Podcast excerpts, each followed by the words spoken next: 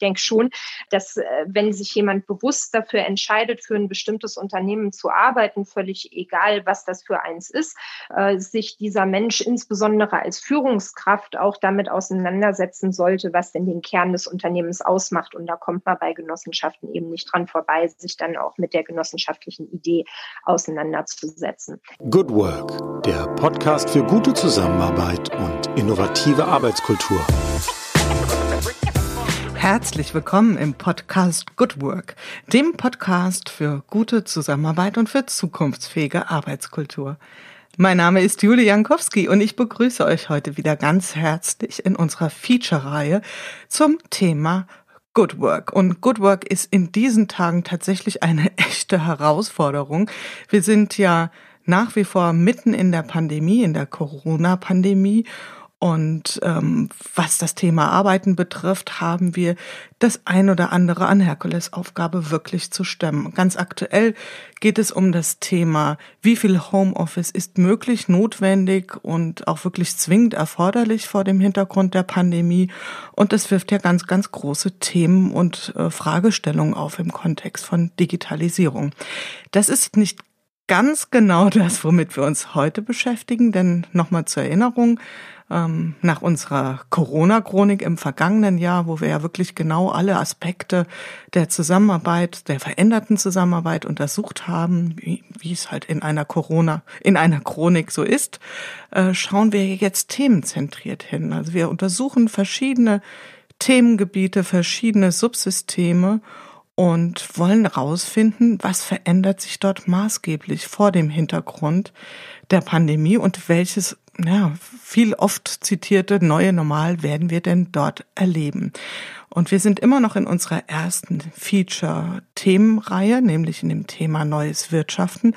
Und das soll uns auch heute ganz, ganz eng beschäftigen. Und ein Aspekt, den ich sehr gerne rausgreifen würde, den wir schon mal so ein bisschen gestriffen haben, ich denke auch an das Gespräch mit Professor äh, Binswanger aus der Schweiz, ist das Thema der Ethik. Also inwieweit spielt das Thema Ethik und Wirtschaften miteinander und inwieweit sind die miteinander verknüpft, mehr oder weniger stark. Und ein Modell dabei, was immer wieder ähm, zitiert wird, ist das Thema Genossenschaften. Und so bin ich wirklich sehr glücklich und habe die große Freude, euch heute jemand vorzustellen, die sich genau mit diesem Thema intensiv beschäftigt. Also heute in unserem virtuellen Studio ist Dr. Viktoria Schäfer. Sie ist Vorstandsvorsitzende und wissenschaftliche Leiterin des Forschungsinstituts bei der ADG. Ja, und die ADG, denjenigen unter euch, da bin ich ganz ehrlich, ich musste vor ein paar Jahren, als ich sie kennenlernte, auch erstmal nachschauen. Das ist die Akademie Deutscher Genossenschaften. Und was genau die Akademie Deutscher Genossenschaften im wunderschönen Schloss in Montabaur so treibt, das kann meine Gesprächspartnerin am besten selbst erzählen. Jetzt sage ich erstmal herzlich willkommen, liebe Frau Schäfer. Hallo Frau Jankowski, ich freue mich bei Ihnen zu sein. Und ich freue mich erstmal, Sie jetzt hier zu haben. Normalerweise müssten wir ein ganz schön Stückchen fahren, um miteinander sprechen zu können. Aber ähm, nach Montabaur von Wiesbaden, ja, eine Stunde ist man schon unterwegs, oder? Ja, genau. Stunde passt ganz gut. Eine Stunde. Aber heute ist es anders. Heute sind wir nur wenige ja, Kilometer voneinander getrennt. Sie sitzen in Wiesbaden, ich sitze in Wiesbaden von Homeoffice zu Homeoffice quasi. Genau, ja, so ist das. Das ist richtig. Ja. Erste Frage an Sie, Frau Schäfer, wie an alle Gäste auch. Wie sind Sie denn heute in den Tag gestartet? Wie geht's Ihnen ganz persönlich?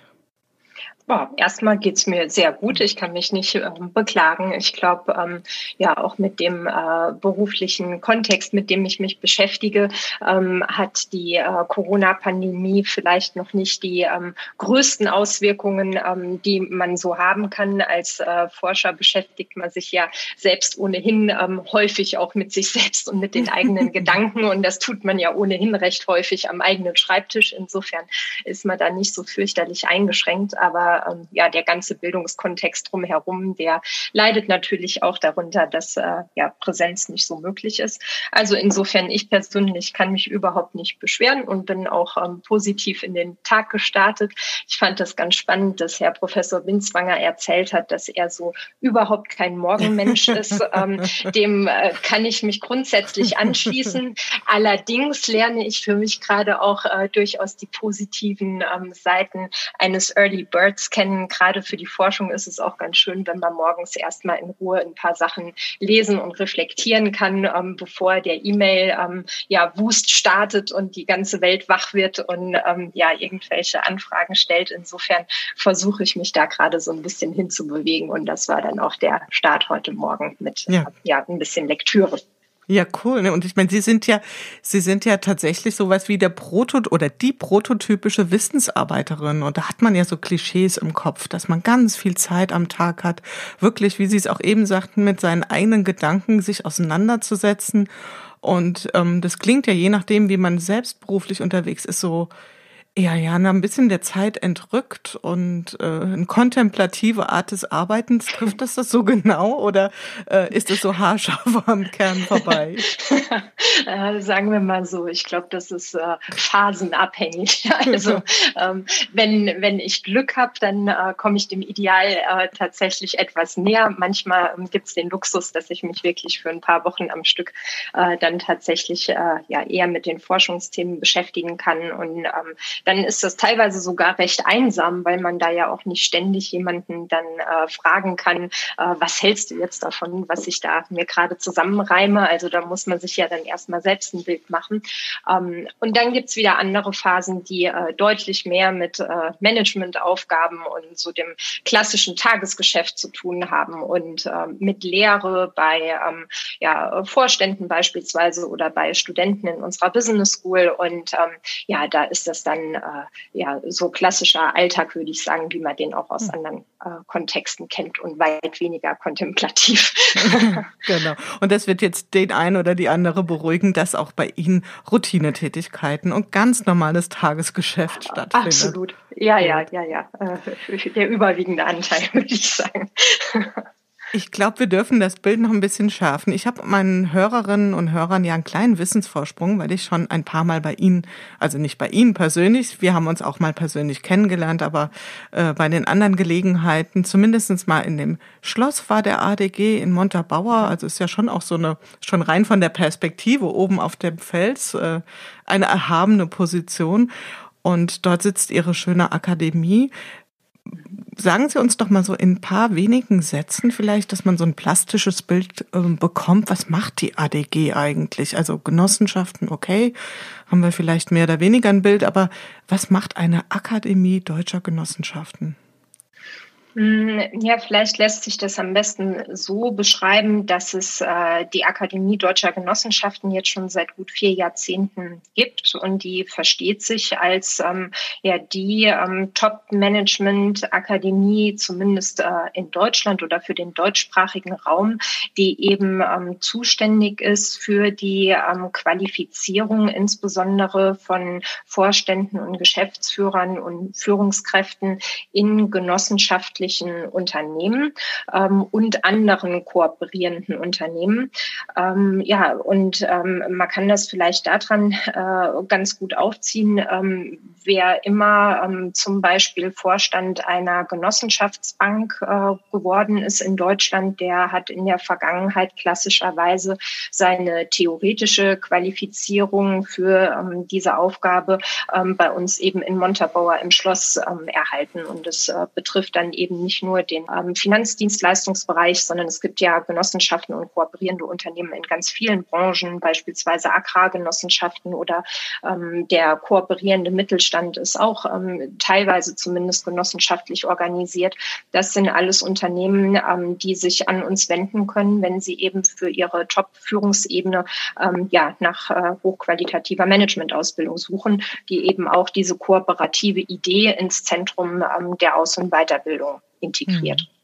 Also das wäre nämlich genau die Frage gewesen, die sich mir sofort aufdrängt. Also inwieweit unterscheidet sich das, und da sind wir ja schon mittendrin, ähm, von vielleicht einer herkömmlichen Management-Ausbildung oder von dem, was äh, üblicherweise den äh, Mitarbeitern oder den Führungskräften angeboten wird in anderen Unternehmen?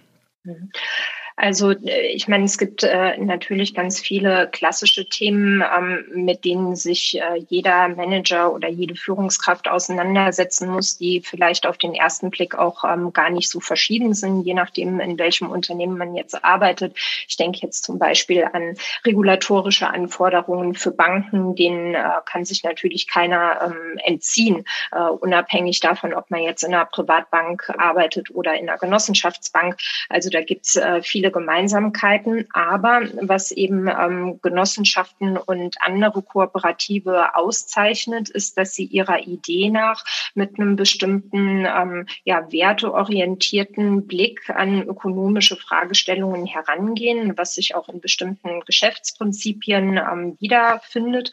Und ähm, das ist häufig einfach eine Frage der Perspektivierung. Also sitze ich beispielsweise bei Regeln, die mir vorgegeben werden, eher wie das äh, Kaninchen vor der Schlange oder verstehe ich die sogar vielleicht als begünstigende Rahmenbedingungen, die ähm, mir einen Gestaltungsspielraum ermöglichen, äh, um gutes Wirtschaften umzusetzen. Und insofern ist es uns eben ein Anliegen, in sämtlichen Bildungsangeboten ähm, unseres Hauses äh, diesen kooperativen ähm, Blick äh, zu schärfen und das eben konsequent ähm, mit einzubauen. Mhm. Ja, äh, total spannendes Feld und da gehen wir auch ganz gleich noch drauf ein. Aber ich würde ganz gern noch mal ein bisschen bei Ihnen als Person bleiben. Sie sind ja jetzt äh, weniger in der Lehre, sagen wir mal, oder in dem Trainingsbereich unterwegs, sondern Sie sind ja Leiterin, wissenschaftliche Leiterin des Forschungsinstituts. Also das heißt, bei Ihnen wird auch zum Thema Genossenschaften geforscht. Ja, genau, das ist, äh, das ist richtig. Also den Kernausgangspunkt ähm, hatte die Akademie Deutscher Genossenschaften vor gut 40 Jahren und dann hat sich dieses äh, Set insofern erweitert, als dass wir vor genau zehn Jahren eine eigene Business School äh, gegründet haben, die eben diese Lehre auch in, in akademischen Studiengängen, Bachelor und Master umsetzt und an der Hochschule kann man auch promovieren. Und äh, das war sozusagen persönlich mein erster Schritt in ähm, die ADG-Gruppe, als ich damals als wissenschaftliche Mitarbeiterin begonnen habe und an meiner Doktorarbeit äh, gearbeitet habe. Und ja, praktisch aufbauend äh, auf den Forschungsergebnissen haben wir uns äh, damals 2017 überlegt, dass es wichtig wäre, innerhalb der ADG auch die äh, genossenschaftliche Forschung noch stärker als ähm, Schwerpunkt auszubauen, als es bis dahin der Fall war. Und daraus ist dann eben zusammen mit unserer Vorstandsvorsitzenden, der Frau Dr. Zimmermann, die Idee entstanden, das in einem eigenen Forschungsinstitut ähm, ja, zu verorten und das auch als, äh, ja, als eigene Organisation zu gründen. Und äh, seit Gründung des Instituts ähm, bin ich eben mit äh, der dankenswerten Aufgabe betreut, mhm. das Institut aufzubauen. Und insofern ist das tatsächlich der Forschungsast der mhm. Akademie. Ich darf das, ja, ich darf das an der Stelle sagen. Damit sind Sie ja auch als ähm, wirklich noch vergleichsweise junge Frau äh, aufgestiegen in, in einen Bereich, sehr verantwortungsvollen Bereich, wo vielleicht auch der ein oder andere denkt, naja, also Genossenschaften, Puh, da staubt's aber ganz schön. Also ich hoffe, das ist äh, tritt ja, das Ihnen jetzt nicht zu nahe, beziehungsweise werden Sie wahrscheinlich auch nicht zum ersten Mal hören, dieses Klischee. Was hat Sie so überhaupt mit dem Konzept äh, in Verbindung gebracht? Oder was waren so Überlegungen, vielleicht auch in Ihrer Ausbildung, in Ihrem Studium, in Ihrer Promotion, was Sie so auf diesen Weg gebracht hat? Also erstmal haben Sie völlig recht mit dem, was Sie sagen. Das ist im Freundeskreis äh, erklärungswürdig, warum man das macht. Also das, äh, das ist de facto so. Ähm, naja, äh, also letztendlich mit der Perspektive von heute finde ich es überhaupt nicht staubig, sondern extrem äh, zukunftsorientiert. Ich glaube, sonst würden wir heute auch gar nicht sprechen. Aber ähm, naja, wie kommt man dahin? Also ich habe ähm, nach dem Abitur ganz äh, klassisch äh, internationales Management Management studiert und äh, habe mich eben für wirtschaftliche Zusammenhänge interessiert. Und wahrscheinlich hätte ich das gar nicht begründen können, aber für mich war damals eigentlich immer in die Wiege gelegt, äh, dass Wirtschaften auch immer irgendetwas mit Werten zu tun hat. Aber ich hätte das nicht ähm, greifen oder theoretisch irgendwie formulieren können. Und was mich dann im Studium ähm, äh, ja etwas umgetrieben hat, war die Erkenntnis, dass ich zwar extrem viele Menschen kennengelernt habe, die äh, sehr integer waren und persönlich sehr werteorientiert unterwegs waren, sich das aber zumindest nicht immer in den ökonomischen Theorien auch ähm, ja systematisch wiedergefunden hat. Und ähm, dass wir eigentlich eher gelernt haben, in ökonomischen Modellen zu denken, die auf Egoismus basieren und so ein ja, klassisches Homo economicus ähm, Modell in den Vordergrund gerückt haben. Und ja, ich, ich erinnere mich an mein Studium so zurück, dass, ähm, dass in den Theorien selten die Frage nach Werten oder Ethik ähm, systematisch äh, sauber beantwortet werden konnte. Und das war eigentlich eine Frage, die mich das ganze Studium ähm, umgetrieben hat. Äh, ja, so ein bisschen das Gefühl, sind denn das wirklich alles äh, verstrahlte, naive Menschen, die äh, mit irgendwelchen Biobeuteln durch die Gegend laufen, die sagen, ähm, Wirtschaft Wissenschaft hat auch was mit Ethik zu tun oder hat das vielleicht einen Platz ähm, in, in dieser ganzen Debatte? Mhm. Und es war auch sehr geprägt, äh, das Umfeld von der Finanzkrise damals und ja eben wirklich äh, heftigen Diskussionen ja auch darum, wie Wirtschaft gestaltet sein kann. Und das war für mich damals ähm, der Ausgangspunkt zu sagen, naja gut, diese Frage an der Schnittstelle zwischen Moralphilosophie und Ökonomik, äh, die möchte ich gerne genauer untersuchen und das auch für mich klären, ähm, wie beides im Zusammenhang steht. Mhm. Und das hat mich damals nach Montabaur geführt, weil ich ähm, äh, tatsächlich ursprünglich aus Montabaur komme und seitdem ähm, die äh, und daher die ADG auch äh, schon immer kenne und äh, wusste, dass es hier eine Business School gibt, die wissenschaftliche Mitarbeiter sucht. Und ich hatte die Hoffnung, dass man so ein Thema in einem genossenschaftlichen Umfeld vielleicht ähm, besonders glaubwürdig ähm, und ja durchaus auch freigeistig ähm, behandeln darf, ohne dass man schon in einem bestimmten bestimmten ähm, Ökonomikparadigma ähm, ja, verankert ist, wie das vielleicht in anderen Kontexten so sein könnte. Das war zumindest meine Befürchtung. Und das hat mich dann ja hierher geführt, sozusagen mhm. an die Wurzeln zurück. Und die Rechnung scheint ja, so wie es von außen aussieht, auf jeden Fall aufgegangen zu sein. Also diese Abwägung zwischen ähm, ist es eher eine Sozialromantik, das Thema Ethik, oder ist es äh, eine harte ökonomische Notwendigkeit? Ist ja auch spannend, dass wir, ich sage das jetzt mal vielleicht auch ein bisschen überspitzt, ähm, in Deutschland das so als dichotome Ausprägung mhm. sehen, während wenn wir jetzt zum Beispiel nach äh, USA oder nach England gucken, also nicht, dass wir uns die in allen Belangen da zum Vorbild nehmen wollen, aber ähm, wenn wir da in das eher akademische Umfeld gucken, ist das ja schon längst tief verankert, also mit so Studiengängen wie PPE, also Philosophy, Politics, Economics, dass man versucht, diesen Dreigang Dreiklang zusammenzubringen.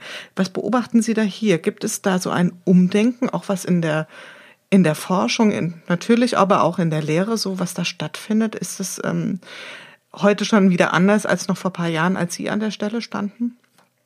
Also ich glaube schon, dass das heute äh, weiter vorangeschritten ist. Es gibt ja auch zahlreiche ähm, Initiativen von ähm, ja, Studierenden und auch ähm, Professoren, äh, beispielsweise Netzwerk Plurale Ökonomik oder so, die ähm, äh, ja die genau diese Fragestellungen, die wir hier diskutieren, stärker ins Zentrum rücken. Insofern glaube ich schon, dass äh, sich da auch einiges getan hat.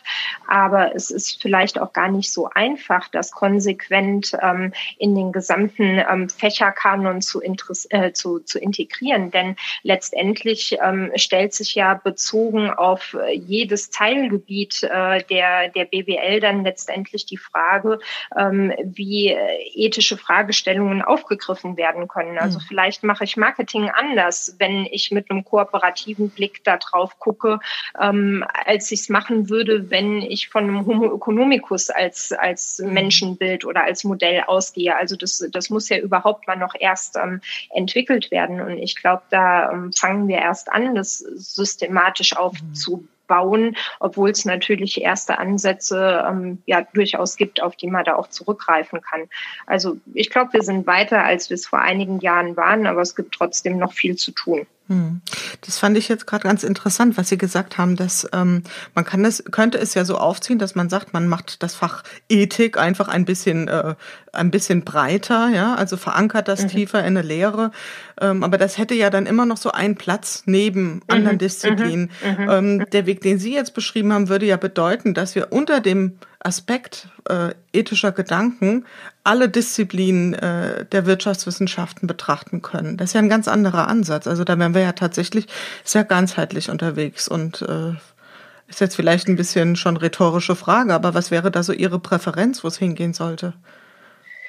Also meine Präferenz wäre, ähm, dass man das eine tut, ohne das andere zu lassen. Also ich könnte mir schon sinnvoll vorstellen, dass es ähm, ja überhaupt mal eine Auseinandersetzung mit ethischen Fragestellungen gibt, die vielleicht noch gar nicht einen unmittelbaren Wirtschaftsbezug haben, einfach damit man die, die philosophische Disziplin besser kennenlernt und die Art und Weise, ähm, wie da argumentiert wird. Also das war zum Beispiel zu Beginn meiner Promotion äh, für mich, ähm, naja, eine Anfangsphase von locker zwei Jahren, wo ich nichts anderes gemacht habe, als ähm, alte Philosophen zu lesen, um überhaupt mal zu verstehen, wie die auf die Welt gucken und festzustellen, dass das völlig anders ist, als das ein Ökonom heute typischerweise macht. Und ich glaube, sich damit auseinanderzusetzen, äh, in einem Fach Ethik oder auch in einem Fach zur Erkenntnistheorie beispielsweise, äh, dass wir auf keinen Fall schädlich. Ähm, das gibt es ja, genau. ja, auch in,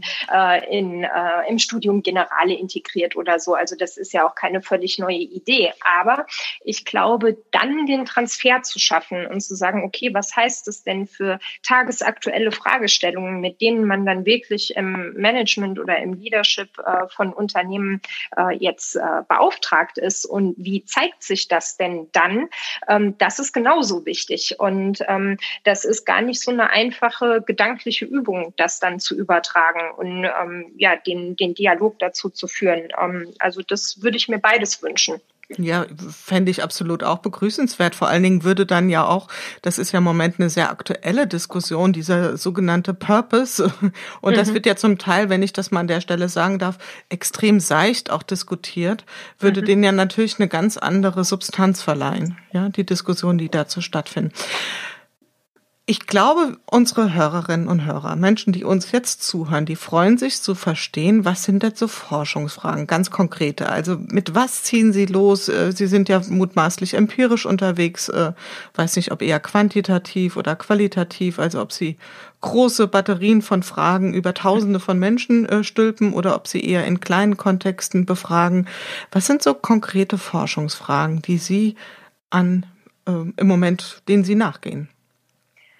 Ähm, also ich fange mal damit an, dass wir nicht ausschließlich empirisch unterwegs sind oder ähm, anders formuliert, dass wir einen denkbar weit gefassten Empiriebegriff zugrunde legen. Also bei uns gibt es ähm, durchaus auch theoretisch konzeptionelle Arbeiten, zum Beispiel, wenn wir uns Gedanken dazu machen möchten, was bedeutet denn eigentlich der Begriff der Kooperation oder was macht denn die genossenschaftliche Idee im Kern aus? Das lässt sich ja nicht nicht dadurch erschöpfen, dass ich 500 Menschen dazu befragt habe, was sie meinen, was die genossenschaftliche Idee ausmacht. Also insofern haben wir durchaus auch ähm, Forschungsprojekte.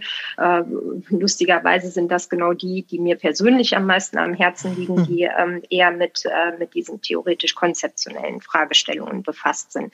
Wir haben aber auch empirische Projekte, die sind auch genauso wichtig, weil wir uns natürlich auch anschauen wollen, wie ähm, beispielsweise Vertreter aus Genossenschaften oder kooperativen Unternehmen und da eben insbesondere ähm, die, die Führungsmannschaft ähm, ja mit, mit aktuellen Fragestellungen im Genossenschaftswesen ähm, umgehen. Wir haben da drei Forschungscluster, die wir uns schwerpunktmäßig anschauen. Das erste beschäftigt sich ähm, mit der Schnittstelle von äh, genossenschaftlichen Werten und Leadership. Ähm, das zweite beschäftigt sich mit dem ganzen Thema Trends und Hintergrundforschung, äh, also was für Themen bewegen Genossenschaften aktuell aktuell.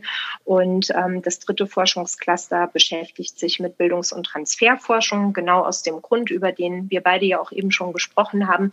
Ähm, all diese Fragen, die wir hier touchieren, die haben ja sofort auch was damit zu tun, wie sich das in Bildungskonzepte umsetzt. Und das ist natürlich für einen Bildungsanbieter ähm, wie den unseren äh, hochrelevant zu wissen, ob das, was wir vermitteln möchten, dann auch tatsächlich in der mhm. Praxis so ankommt, wie wir uns das vorher gedacht haben ähm, und äh, wie das umgesetzt wird oder ob das irgendwelche ja unintendierten Nebeneffekte mit mhm. sich gebracht hat, die uns gar nicht äh, ja im Sinn waren vorher und wo da irgendein Bumerang zurückkommt, den wir gar nicht wollten. Also das versuchen wir zu monitoren.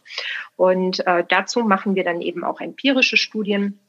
Ein Beispiel ist, dass wir ähm, in den Jahren 2018 und 19 eine wirklich groß angelegte empirische quantitative äh, Studie äh, durchgeführt haben, wo wir uns angeschaut haben, welches äh, Leadership Verständnis die Führungskräfte aus Genossenschaften und Kooperativen denn verinnerlicht haben. Denn ähm, unsere Hypothese ist, äh, dass das, was die genossenschaftliche Idee im Kern ausmacht, für die gesellschaftlichen Fragestellungen, die wir heute haben, mehr als äh, relevant und zukunftsweisend ist und ähm, dass sich äh, dieses Mindset oder diese DNA wahrscheinlich auch dann am besten in den Unternehmen wiederfindet, stattfindet, wenn auch die Führungsebene ähm, das verinnerlicht hat und transportieren kann und sich der ähm, ja, DNA sozusagen bewusst ist. Und es gibt aus früheren Studien, die nicht wir durchgeführt haben, sondern andere, durchaus äh, manchmal den einen Zeigefinger oder den Finger, der in die Wunde gelegt wird, dahingehend, dass ein Glaubwürdigkeitsdefizit in der Führung von Genossenschaften unterstellt wird. Also dass beispielsweise Mitarbeiter sagen, genossenschaftliche Werte müssten zwar eine Rolle spielen in der Führung von Mitarbeitern, wir erleben das aber in der Praxis überhaupt nicht, dass das so ist. Und das war für uns damals der Ausgangspunkt, dass wir das gerne mit einer eigenen Studie untersuchen wollten und uns eben insbesondere die Führungskräfte vorgenommen haben haben. Und insofern macht unser Institut dann eben auch ähm, empirische Studien. Hm. Da muss ich natürlich nachbohren, das werden Sie mir nachsehen. Äh, ist es das Gold, was da glänzt, oder ist es eher so ein bisschen aufgerüschtes Messing, was das Thema Führungsqualitäten betrifft? Weil ich meine, wir, wir wissen das alle. Ähm, what people say, what people do, what people say they do are entirely different things, sagt Margaret Mead, die hm. Sozialforscherin. ähm, äh, so Antworten in so einer Befragung sind ja auch geduldig. Aber was, was sind so, vielleicht können Sie so ein, zwei Erkenntnisse mit uns mal teilen, was Sie da aus den Studien rausbekommen haben? Mhm. Ähm, naja, äh, wahrscheinlich ist es ja generell so, dass da, wo Licht ist, auch Schatten ist. Ne? Also insofern findet man wahrscheinlich nie nur die, die eine Antwort auf Ihre Frage. Aber was man auf jeden Fall ähm, aus den Ergebnissen der Studie mitnehmen konnte, ist, dass die Führungskräfte ein ja, genuin genossenschaftlich geprägtes Führungsverständnis durchaus ausmachen können und dass ähm, ja praktisch die ganze Bandbreite genossenschaftlicher Prinzipien, die man so anführen würde, von Mitgliederförderung über solidarische Selbsthilfe bis hin zu Subsidiaritätsprinzip und Regionalitätsprinzip, dass die allesamt für die Führungskräfte einen hohen, wenn nicht sehr hohen Stellenwert haben, ähm, auch in ihrem eigenen Führungsverständnis. Und das ist eine Sache, die war durchaus vorher nicht klar. Also da gab es keine Studien zu, die das überhaupt irgendwie erleuchtet hätten. Und das ist ja schon mal ein positives ähm, Signal. Ähm, wir haben den Teilnehmern der Studie aber gleichzeitig äh, zum Beispiel die Frage gestellt, ob sie der Auffassung sind, dass das äh, Führungsverhalten in Genossenschaften gleichgesetzt werden kann. Und wir haben zum Beispiel Banker gefragt, ähm, mit äh, dem Führungsverhalten in einer anderen Privatbank oder Geschäftsbank Geschäftsbank. Und das haben dann wieder relativ viele bejaht, was ja zu meiner ersten Aussage durchaus ein bisschen im Widerspruch mhm. steht, weil man ähm, ja dann vermuten muss, dass sich noch nicht so richtig äh, festpinnen lässt, woran macht es sich denn jetzt eigentlich fest, dieses genossenschaftliche Führungsverständnis. Und das ist genau eine Sache, äh, wo wir jetzt auch noch ähm, weiter bohren. Also unsere Forschung ist ja diesbezüglich auch noch nicht abgeschlossen, aber es lässt sich äh, eben noch nicht so richtig feststellen, festpinnen, äh, was ist es denn jetzt eigentlich, äh, kooperatives Leadership oder so, wenn man äh, da so einen Begriff für prägen wollte. Ein zweites Ergebnis, was ich extrem spannend fand, was auch wiederum zu dem Bildungsaspekt passt, den wir eben besprochen haben. Es gibt so eine Konstellation, dass ähm, die jüngeren Antwortenden in unserer Studie. Typischerweise auch häufiger die waren, die einen akademischen Bildungsabschluss hatten. Und dass die wiederum auch häufiger diejenigen waren, die noch weniger Bezug ähm, zu den äh, genossenschaftlichen Prinzipien hatten. Und das ist natürlich, äh, also zum einen irgendwo nachvollziehbar, dass es die Jüngeren sind, die die akademischen Abschlüsse haben. Gerade in Genossenschaftsbanken ähm, ja, ist das ja äh, in, der, in der Aufstiegsfortbildung nicht immer so gewesen, dass die Vorstände dann eben ähm, ein Hochschulstudium absolviert hatten. Also das ist absolut nachvollziehbar und ein genereller Trend, den man da beobachten kann.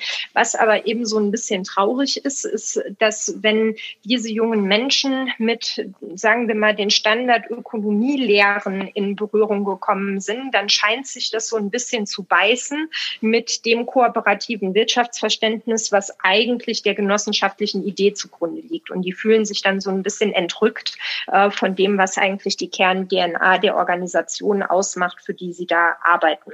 Und ähm, bezogen auf unsere Bildungsforschung ist das natürlich hochrelevant, weil sich ja dann die Frage stellt, wie werden Studien Studiengänge an unserer eigenen Business School, die sich ja genau an diese Menschen richtet, ähm, gestaltet, damit genau sowas eben nicht passieren kann. Ähm, denn bislang ist es so, dass häufig ähm, die Führungskräfte mit den akademischen Abschlüssen auch als Quereinsteiger in die genossenschaftliche Organisation kommen und eben nicht so eine ähm, ja, genossenschaftliche Genese sozusagen durchlebt haben. Und da versuchen wir eben einen deutlichen Kontrapunkt zuzusetzen und ähm, ja eben im eben beschriebenen Sinne die Studiengänge zu konzipieren, damit genau das nicht passiert. Hm. Das wirft bei mir so ein bisschen die Frage auf, das ist ja auch ähm, würde man sich schon beim Rekrutieren der, der äh, Führungskräfte denn nicht vor allen Dingen darauf konzentrieren, Menschen zu finden, die getragen sind von diesem, Sie haben ja auch tatsächlich dieses Menschenbild Homo Cooperativus mal irgendwie beschrieben, ähm, dass man eher diese Menschen auch in Betracht zieht oder wird man eher darauf setzen, dass man sagt, naja, die müssen einfach hier mit unserem Wertesystem vertraut gemacht werden und dann wird sich das entwickeln. Was wäre da so Ihre Haltung zu? Hm. Also es, es gibt auf jeden Fall beides. Also ähm, lustigerweise hatte ich, äh, hatte ich gestern sogar noch ein Gespräch äh, mit, äh, mit Vertretern aus der genossenschaftlichen Finanzgruppe, die genau so ein Onboarding-Programm mit uns gestalten möchten äh, für dieses Jahr, äh, weil die eben eine, eine Mannschaft von neuen Führungskräften haben, die bislang keinen Bezug zur genossenschaftlichen Welt hatten und sich eben wünschen, dass die eine Chance haben, damit in Berührung zu kommen. Also äh, diese Art von Onboarding, die gibt es auf jeden Fall. Ähm, ich denke jetzt nicht, äh, dass es äh, möglich, geschweige denn sinnvoll wäre, das wie so eine Art äh, Brainwashing zu verstehen. Aber ich denke schon, äh, dass äh, wenn sich jemand bewusst dafür entscheidet, für ein bestimmtes Unternehmen zu arbeiten, arbeiten, völlig egal, was das für eins ist, äh, sich dieser Mensch insbesondere als Führungskraft auch damit auseinandersetzen sollte, was denn den Kern des Unternehmens ausmacht. Und da kommt man bei Genossenschaften eben nicht dran vorbei, sich dann auch mit der genossenschaftlichen Idee auseinanderzusetzen. Das zweite Thema, was Sie angesprochen haben, schon bei der Selektion darauf zu achten, ähm, da würde ich jetzt mal sagen, ähm, würden, würden die genossenschaftlichen Gründerväter alle beide, also Raiffeisen und Schulze Delitzsch jetzt laut Beifall klatschen, denn ähm, nicht nur bezogen auf diejenigen, die dann ja sozusagen treuhänderisch die Genossenschaft äh, gemanagt haben, sondern auch in erster Linie mit Blick auf die Mitglieder einer Genossenschaft, war das Thema Charakterstärke und Selbsthilfefähigkeit das wesentlichste, ich nenne es jetzt mal platt, Einstellungskriterium schlechthin, äh, um Menschen für eine Genossenschaft äh, zu gewinnen. Und insofern spielt das mit Sicherheit äh, auch eine Rolle, die in Betracht gezogen werden muss. Mhm. Mich hat das jetzt ehrlich gesagt, diese, äh, dieses eine Ergebnis, was Sie hier zitiert haben, überrascht. Ich finde es für, also für mich aus meiner Warte auch ein bisschen kontraintuitiv, weil ich sogar eher vermutet hätte, dass diejenigen der jüngeren Führungskräfte, die sich jetzt für diesen Weg entscheiden, das sehr bewusst tun. Und dass es eben genau dieser genossenschaftliche Gedanke ist, der sie möglicherweise dorthin bringt.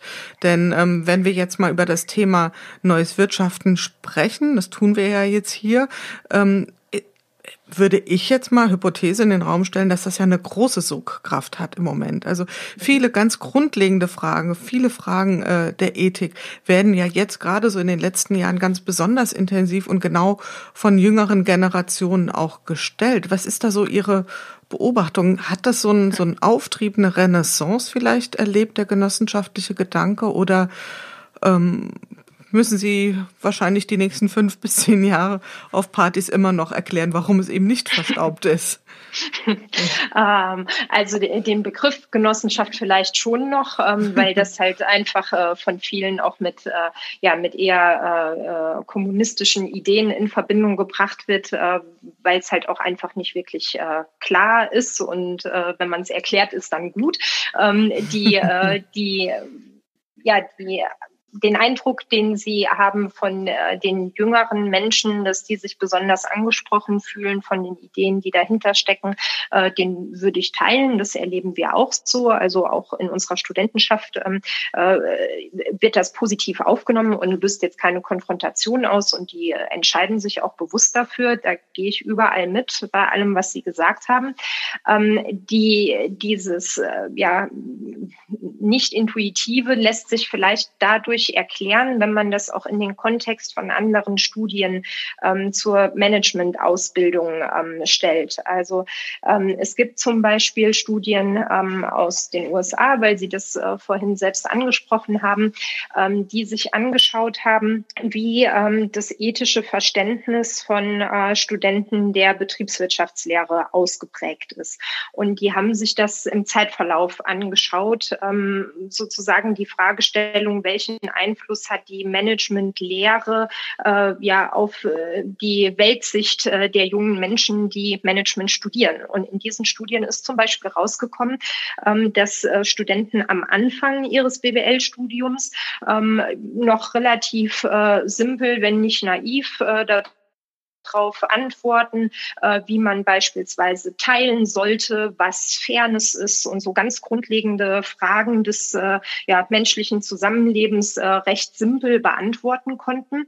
Und dass das zunehmend schwieriger wurde, wenn man sie später im Studium gefragt hat. Und was eben in der Zwischenzeit passiert ist, ist, dass sie mit diesem Homo economicus Modell ähm, stärker in Berührung gekommen sind und äh, dann versucht haben, aus diesen theoretischen Überlegungen heraus ähm, äh, das begründen zu können. Und wenn man da eben äh, beispielsweise mit Theorien zu Profitmaximierung vermehrt ähm, äh, ja, frontal beschallt wird, dann ähm, ist vielleicht das Thema Teilen im Stellenwert dann ein bisschen zurück gerückt ähm, im Vergleich äh, zu den Erstsemesterstudenten. Lustigerweise hat man das bei Studenten anderer Fachdisziplinen, also Astrophysikern oder so, so nicht festgestellt, sondern das war ein Thema, was wirklich äh, ja die äh, die Ökonomenzunft äh, äh, betroffen hat. Und da stellt sich ja dann äh, zum einen die Frage, ist das eher so ein Selbstselektionsmechanismus? Ich drücke das jetzt mal ein bisschen flapsig aus, dass sich die Leute ex ante schon für ein BWL-Studium entscheiden, die nicht unbedingt die sozialverträglichsten Menschen sind. Das wäre ja die eine Hypothese.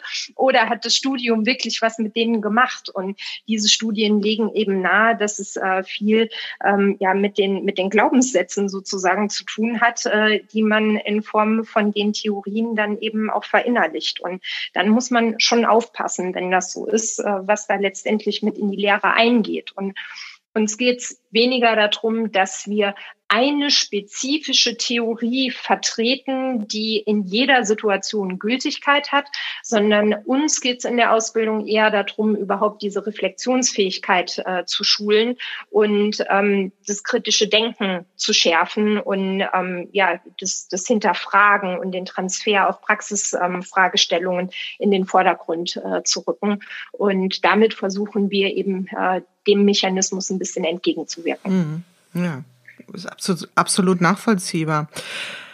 Jetzt sind wir ja hier zusammengekommen, natürlich, um über das Thema neues Wirtschaften unter dem äh, Aspekt der Ethik zu diskutieren, uns darüber auszutauschen. Und ein Anlass ist ja unter anderem auch, also das ist zumindestens der Anlass für die Corona-Chroniken gewesen, aber auch für den gesamten Podcast Good Work, ähm, zu schauen, was passiert denn gerade so in der Arbeitswirklichkeit. Also ich spreche hier gerne in dem Kontext von einer äh, Abrisskante. Ist nicht so ein schönes Bild, gebe ich zu, aber ich glaube, das können wir in der Deutlichkeit so stehen lassen, was passiert ist. Also Stichwort Corona. Wenn wir das jetzt mal so unter dem Blickwinkel betrachten, ich hatte es eben schon mal angeteasert, würde es gerne jetzt noch mal vertiefen. Ist das Thema Ethik jetzt umso dringender oder ist das jetzt so ein bisschen in die Corona-Pause geschickt worden? Was ist da so Ihre Beobachtung? Hm. Ähm, naja, also aus meiner Perspektive kann man das Thema Ethik ja gar nicht ausklammern. Es ist ja immer da. Ähm, die Frage ist vielleicht, ob man sich dessen bewusst ist oder ob man das äh, ja aktiv reflektiert. Aber Wirtschaften ohne ethische Bezüge gibt's ja in dem Sinn überhaupt nicht. Also insofern äh, ist die Bedeutung immer da. Ähm, vielleicht äh, wird es jetzt in manchen Situationen weniger diskutiert, aber ich glaube grundsätzlich diese, diese grundlegenden Fragestellungen, mit denen man ähm, in der jetzigen Zeit äh, konfrontiert wird, die, die sind ja im Kern immer ethische Fragestellungen. Also bei so simplen Themen wie ist das Tragen einer Maske ein Eingriff in die persönliche Freiheit, sind wir ja schon bei ethischen hm. Fragestellungen letztendlich angekommen. Oder wenn ähm, Solidarität äh, der Bürger gefordert wird, dann ist das ja auch sofort äh, eine Frage der Ethik. Also da kommt man ja überhaupt nicht dran vorbei. Und ähm, ich könnte mir vorstellen oder mein Eindruck ist, dass die Krise insbesondere an der Stelle die Sinne nochmal schärft und dazu führt, dass man sich diese Fragestellungen intensiver stellt und ähm, ja überhaupt nochmal deutlicher wahrnimmt, wie fundamental und allgegenwärtig das eigentlich ist und dass man so ein bisschen aus dem äh, ja aus dem Alltagstrott aufgeweckt wird, indem man das alles so ähm, als gegeben hinnimmt und das eben nochmal bewusster in den Fokus rückt. Hm. Und es geht dabei ja auch nicht äh, darum, in erster Linie äh, beispielsweise zu sagen, ähm, ist ein Unternehmen heute in der Lage, äh, erwirtschaftete Gewinne für ähm, irgendwelche karitativen Zwecke einzusetzen und umzuverteilen, das wäre gerade eine Perspektive, die für mich am Kern vorbeigehen würde, sondern ähm, die Erkenntnis ist, glaube ich, viel eher, dass ethische Fragestellungen das Kerngeschäft der Unternehmen ähm, und die, äh, die äh, ja, strategische Positionierung der Unternehmen ähm, äh, angehen und ähm, dass das eben ja nicht erst dann anfängt, äh, wenn man schwarze Zahlen geschrieben mhm. hat, schon, sondern schon im ganzen Wirtschaftsgeschehen an sich verankert ist. Das ist jetzt mal sozusagen die Perspektive, ähm, die Art und Weise, wie ich ein Unternehmen führe. Jetzt ist es ja auch denkbar. Also ich meine, wir durchschreiten ja, das kann man, glaube ich, wirklich so äh, ohne Einschränkung sagen, eine tiefe Wirtschaftskrise. Ist äh, eine Diskussion, ob es wirklich schon eine Systemkrise ist, aber mutmaßlich werden wir ja Veränderungen, krasse Veränderungen sehen. Wir werden auch in 2021, ohne jetzt allzu prophetisch werden zu wollen, leider wahrscheinlich auch Menschen beziehungsweise Unternehmen sehen, die ähm, quasi ihren Dienst einstellen müssen, also die in die Insolvenz gehen. Es wird Veränderungen geben, es wird neue Geschäftsmodelle geben. Welches Potenzial steckt denn in dem genossenschaftlichen Gedanken drin? Also wenn ich jetzt mal dieses Reifeisen-Zitat, was einer nicht alleine nicht schafft, kann vielen gelingen. Also ich habe es jetzt sehr frei zitiert, aber mhm. geht, glaube ich, grob in die Richtung. Was, wie bewerten Sie das? Also steckt da ein Potenzial drin? Werden wir künftig mehr Genossenschaften sehen? Jetzt auch bei Neugründungen? Also auch gerade vor dem Hintergrund der Erfahrung dieser aktuellen Krise? Also für mich ist es äh, auf jeden Fall vorstellbar und, und auch wünschenswert ein Stück weit. Und man muss sich ja da auch vor Augen führen, dass äh, die Genossenschaften, die ja bis heute Bestand haben, äh, durchaus Kinder einer krisenhaften Situation waren. Also die, die Genossenschaftsgründungen damals von Raiffeisen und Schulze-Delitzsch sind ja in einer Situation äh, schärfster Verarmung ähm, entstanden und haben das das ja letztendlich als Nährboden genutzt ähm, zu Zeiten, wo ja staatliche Hilfe gar nicht denkbar war und wo auch äh, Unterstützung von äh, von privaten Spendern eher mau war, war es ja gerade dieses äh, ja sich selbst verweisen auf die eigenen Kräfte und das eben nicht als Einzelkämpfer, sondern in einer Gemeinschaft, äh, was große Teile der Bevölkerung dann eben aus dem Sumpf wieder rausgezogen hat. Und natürlich sind die Herausforderungen heute andere, als sie das vor 200 Jahren waren, aber der Mechanismus ist ja durchaus ähnlich und vergleichbar. Also Genossenschaften haben äh, wohl gerade in Situationen, wo, wo ein Staat dann vielleicht nicht mehr zur Hilfe ähm, springen kann, ähm, ja eine, eine besondere Daseinsberechtigung und ähm, entstehen ja von selbst. Das muss ja nicht ähm, muss ja nicht befohlen werden, sondern das ist ja das Schöne, dass das ja freiwillige Zusammenschlüsse von Menschen sind. Also insofern würde ich vermuten, dass man das äh, ja mehr oder weniger automatisch äh, beobachtet. Und da kann man ja auch ganz alltägliche Beispiele heranziehen. Was ähm, passiert denn etwa, wenn ein Kino schließen muss und es irgendwo in einer Kleinstadt dann vielleicht kein Kino mehr gibt? Dann wird es die Frage geben, ob es den Menschen, die in der Kleinstadt leben, wichtig ist, dass es da in Zukunft ein Kino geben soll. Und wenn das so ist, dann wird es wohl welche geben, die sich zusammenfinden und versuchen, gemeinschaftlich sowas wieder aufzubauen und ähm, ja, diese, diese Infrastruktur überhaupt äh, aufrecht zu erhalten und Kulturbetriebe aufrecht zu erhalten. Also ähm, ich meine, es sind ja alles Hypothesen und der Blick in die Glaskugel, aber mhm. ähm, mich würde es sehr wundern, ähm, wenn man äh, genau an den Stellen keine genossenschaftliche Aktivität erleben würde. So, ich gucke schon mal so langsam Richtung äh, Ende unseres Gesprächs. Nämlich an der Stelle, an der wir gerade so stehen. Wir sind ja, das sagt man vielleicht zu vielen Zeiten, aber ich glaube, jetzt können wir das tatsächlich mal sagen, an einer sehr entscheidenden Stelle äh, in unserer Gesellschaft, in der Art und Weise, wie wir miteinander umgehen, aber auch in der Art und Weise, wie wir wirtschaften. Was wären wichtige, wegweisende Fragen, die wir uns jetzt stellen sollten in Bezug auf unser wirtschaftliches Handeln? Das ist eine sehr große Frage, ich weiß, aber vielleicht äh, möchten Sie uns da so eine, eine kleine Stoßrichtung oder einen Impuls anbieten? Vielleicht ähm, ja, würde ich mich da äh, dem, dem Sinn nach dem anschließen, was der Herr Professor Binswanger gesagt hat in seinem Gespräch. Ich glaube, es geht darum, ähm, sich wieder bewusst zu machen, ähm, dass es ja eine hierarchische Beziehung gibt zwischen dem Mensch und der Wirtschaft sozusagen. Und bisweilen gewinnt man ja manchmal den Eindruck, es gäbe den Menschen, damit das Wirtschaftssystem aufrechterhalten wird. Und ich glaube, es funktioniert genau andersrum oder die Idee ist genau andersrum. Und ähm, das ist vielleicht äh, ja eine der übergeordneten Fragestellungen, vor deren Hintergrund dann äh, recht viel ähm, ja, neu zu beleuchten ist. Und ich glaube, das wäre schon mal ein ganz guter Kompass. Ja, auf jeden Fall. Eine ganz andere, quasi fast auf den Kopf stellen. Und ich musste tatsächlich bisschen schmunzeln, weil ich glaube, dass das oft so unser Denken ist. Sie haben es eingangs oder auch schon zwischendrin immer mal wieder ähm, erwähnt. Sie sind ein Mensch, der viel liest und äh, sich äh, Informationen, Inspiration, Gedanken holt. Gibt es etwas, was Sie gerne hier mit uns teilen wollen würden? Also irgendeine Literatur oder wo Sie sagen, hm, wenn sich jemand auch noch mal in das Konzept Konzept des Homo Cooperativus ein bisschen einlesen möchte oder aus dem Themengebiet, gibt es da irgend so etwas, was Sie sagen, das äh, lege ich gerne mal den Menschen ans Herz? Ähm, da fallen mir jetzt spontan drei Sachen ein, die das ich äh, sozusagen auf die Leseliste schreiben würde. Äh, bei dem dritten müssen Sie mir aber verraten, äh, ob, äh, ob Eigenwerbung erlaubt ist, dann das ist äh, natürlich ich, erlaubt. okay, natürlich. dann würde ich das zum Schluss nämlich dazu packen.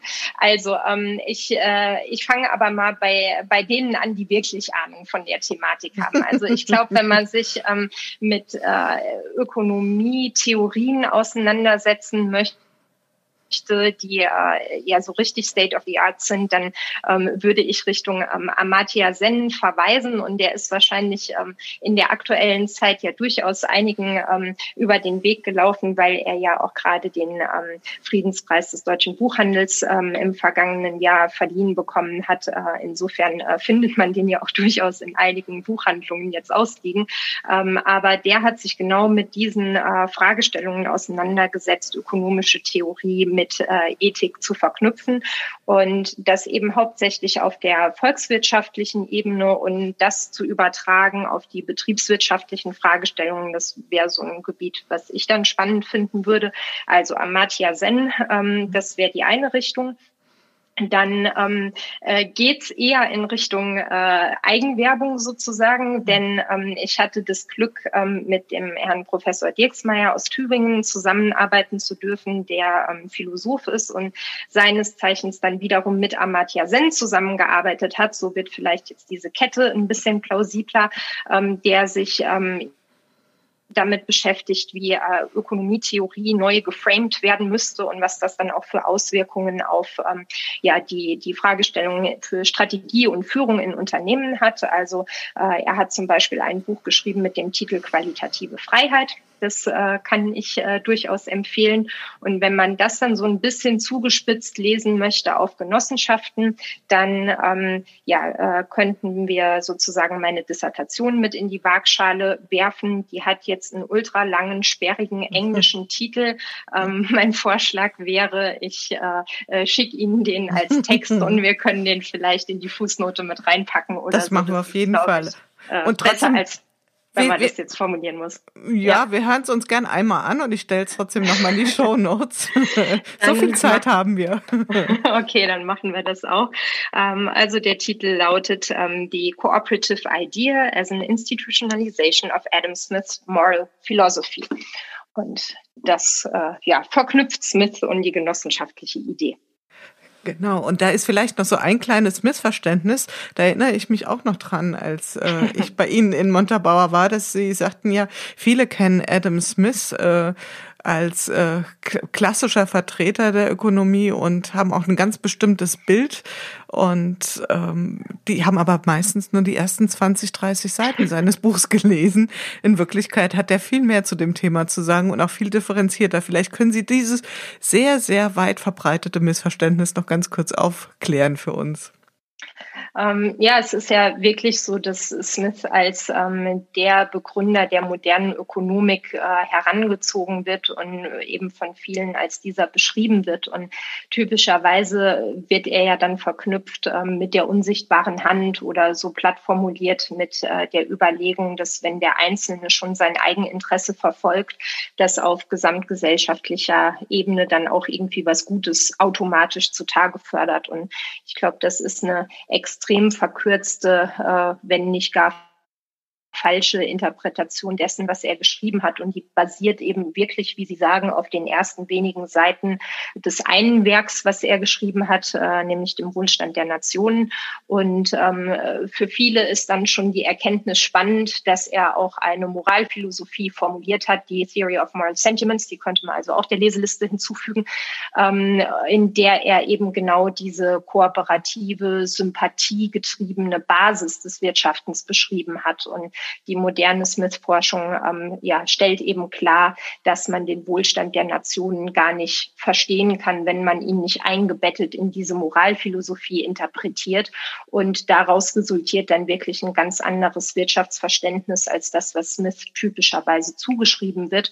Noch dazu eins, was große Parallelen hat mit dem, was die genossenschaftliche Idee im Kern ausmacht. Und man könnte sich durchaus die Frage stellen, wie denn unser Wirtschaften aussähe, wenn wenn man von Anfang an Smiths ganzheitliche Theorie zugrunde gelegt hätte. Und das ist dann Quell der Inspiration. Also Absolut. da kann man loslaufen. Und äh, was, was für ein Gedankenkino auch, äh, wenn einfach mal jemand sich die Mühe gemacht hätte, das Buch, es hätte ja nur ein prominenter Mensch mal das Buch zu Ende lesen müssen. Die anderen hätten ja dann gerne abschreiben können. Aber so äh, ja. wurde die Geschichte ja. verkürzt. Und äh, Generationen von Studenten haben eine, sagen wir doch mal, sehr reduzierte äh, Wahrheit dort vermittelt bekommen. Wir sind tatsächlich am Ende des äh, Gesprächs angekommen. Also ich betone das gern nochmal. Ich habe das bis hierhin sehr genossen, mit Ihnen äh, mich auszutauschen oder beziehungsweise auch ganz, ganz viel von Ihnen zu lernen. Sie dürfen am Schluss noch einen Wunsch äußern. Ähm, ich kann Ihnen nicht versprechen, dass er wahr wird. Ich kann ihn auch nicht wirklich erfüllen. Aber wenn Sie einen hätten in Bezug auf Ethik und Wirtschaften, gibt es sowas wie den einen Wunsch, den Sie dann hätten? Hm, das, äh, das ist wirklich äh, nicht ganz, ganz groß. einfach. äh, ganz groß. Ähm, naja, also ein persönlicher Wunsch ist dann wahrscheinlich schon, ähm, mit den gleichgesinnten Menschen einfach in den Dialog treten zu können, weil wir wollen das wirklich, äh, ja, wie sie auch vorantreiben und ähm, machen uns das zur Aufgabe. Und ähm, so ein persönlicher Wunsch wäre, wenn es jetzt äh, beispielsweise Hörerinnen und Hörer ihres Podcasts gibt, die sich thematisch davon an angesprochen fühlen und was dazu beitragen möchten oder ähm, ja inspiriert sind in irgendeiner Form, dass die sich nicht scheuen, ähm, den Kontakt zu suchen, weil genau von den Dialogen lebt das. Und mhm. ähm, das wäre ein ganz ehrlich gemeinter Wunsch. Also dann einfach zum Telefonhörer greifen. Ja, wunderbar. Dann verlinken wir das auch sehr gerne in den Show Notes und freuen uns über zahlreiche Meldungen. Liebe Frau Schäfer, ich danke Ihnen ganz herzlich für die Zeit, die Sie sich genommen haben. Ich weiß, Ihr Kalender ist auch zum Jahresbeginn schon sehr gut gefüllt. Ich bin total glücklich, dass wir quasi mit Ihnen diese erste Feature-Reihe Neues Wirtschaften beschließen. Ich hätte mir tatsächlich keine bessere Kandidatin wünschen können und äh, danke Ihnen wirklich von ganzem Herzen. Passen Sie gut auf sich auf und äh, bleiben Sie vor allen Dingen gesund. Ich danke Ihnen für die Gelegenheit zum Gespräch und für ja wirklich die, die inspirierenden Gedanken und ähm, den tollen Podcast, den Sie jetzt schon über so viele Folgen ähm, so äh, ja, inspirierend gestalten. Also vielen lieben Dank an Sie. Ja, das war's wieder in unserem Podcast Good Work, dem Podcast für gute Zusammenarbeit und für zukunftsfähige Arbeitskultur. Wir schauen ganz genau hin, was gerade passiert in unserer Arbeitswirklichkeit und welche Form von Arbeitszukunft wir jetzt gerade in diesem Moment gestalten.